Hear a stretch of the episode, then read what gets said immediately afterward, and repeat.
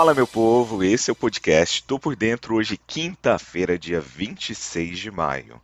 Eu sou Sidney Lima, analista de investimentos, e esse é um oferecimento Top Game, a primeira TV do mercado financeiro. Afinal, aqui você fica bem informado com o que pode impactar o dia da Bolsa de Valores. Ontem, o principal índice da Bolsa Brasileira encerrou o dia estável, apagando perdas leves após o Federal Reserve reiterar em ata de reunião de política monetária os discursos recentes de seus membros, o que reduziu temores de uma postura mais agressiva pela instituição do que o precificado no mercado. Petrobras e Vale subiram enquanto o setor financeiro cedeu na ponta contrária e ajudou a limitar uma recuperação maior do índice. O Ibovespa fechou estável aos 110.579 pontos após quatro altas seguidas. O Fed disse na ata que o aumento de 0,5 pontos percentuais nos juros realizado no início de maio foi com base em decisão unânime entre os membros do Comitê de Política Monetária da instituição, com, abre aspas, a maioria dos participantes, fecha aspas, julgando que o mais ajustes de 0,5 ponto seriam provavelmente apropriados nas próximas reuniões. A reação dos mercados norte-americanos foi positiva e o Ibovespa acabou acompanhando, já que os investidores precificam na curva de juros dos Estados Unidos altas de 0,5 ponto na próxima reunião, após declarações de membros do Fed nas últimas semanas. O mercado estava preocupado que o Fed pudesse indicar na minuta uma ação mais forte e incisiva do que está precificado para as próximas reuniões. Nos Estados Unidos, as bolsas terminaram o pregão dessa quarta-feira em uma alta robusta, após investidores digerirem a ata da última reunião de política monetária do Banco Central norte-americano. O documento não surpreendeu o mercado ao reforçar a expectativa por altas de 50 pontos base nos juros em julho e junho. O índice Dow Jones fechou em alta de 0,60%, o S&P 500 com alta de 0,95% e Nasdaq com alta de 1,5%.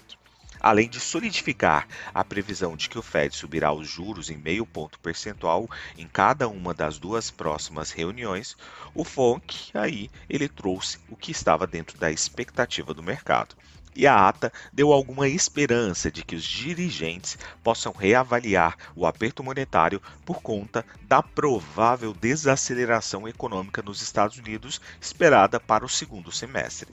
A ata do FONC já envelheceu em mais de três semanas, mas deu um vislumbre de esperança de que os dirigentes poderiam ajustar sua postura de aperto monetário mais perto do fim do ano documento divulgado nesta quarta-feira destaca que os dirigentes avaliaram que o aperto agressivo atual os deixará em uma boa posição para avaliar os efeitos de decisões ao longo do ano.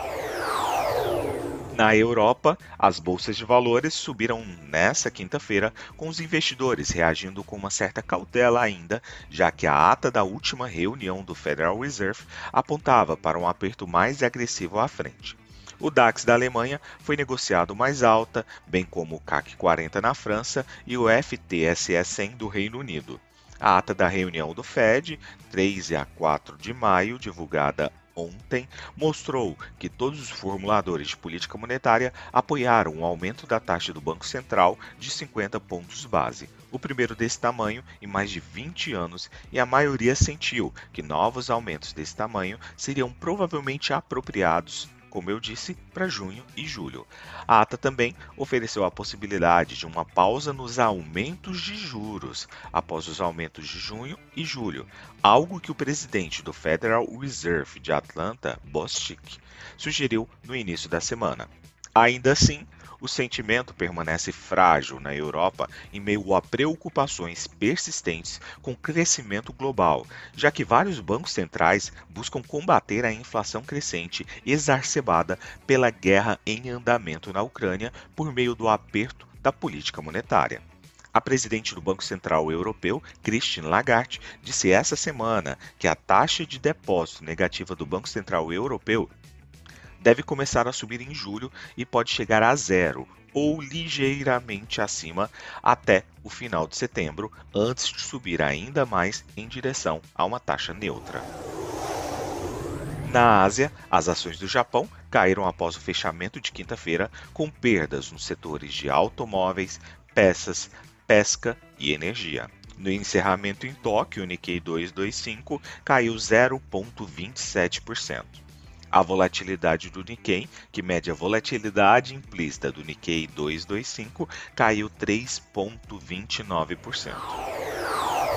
Partindo para o petróleo, os preços subiram nesta quinta-feira, estendendo um rally cauteloso nessa semana, com sinais de oferta apertada, enquanto a União Europeia discute com a Hungria sobre os planos de proibir as importações da Rússia, o segundo maior exportador de petróleo do mundo após a invasão ali na Ucrânia uma redução maior do que o esperado nos estoques de petróleo dos Estados Unidos na semana até 20 de maio, após o aumento das exportações, impulsionou o mercado no dia de ontem.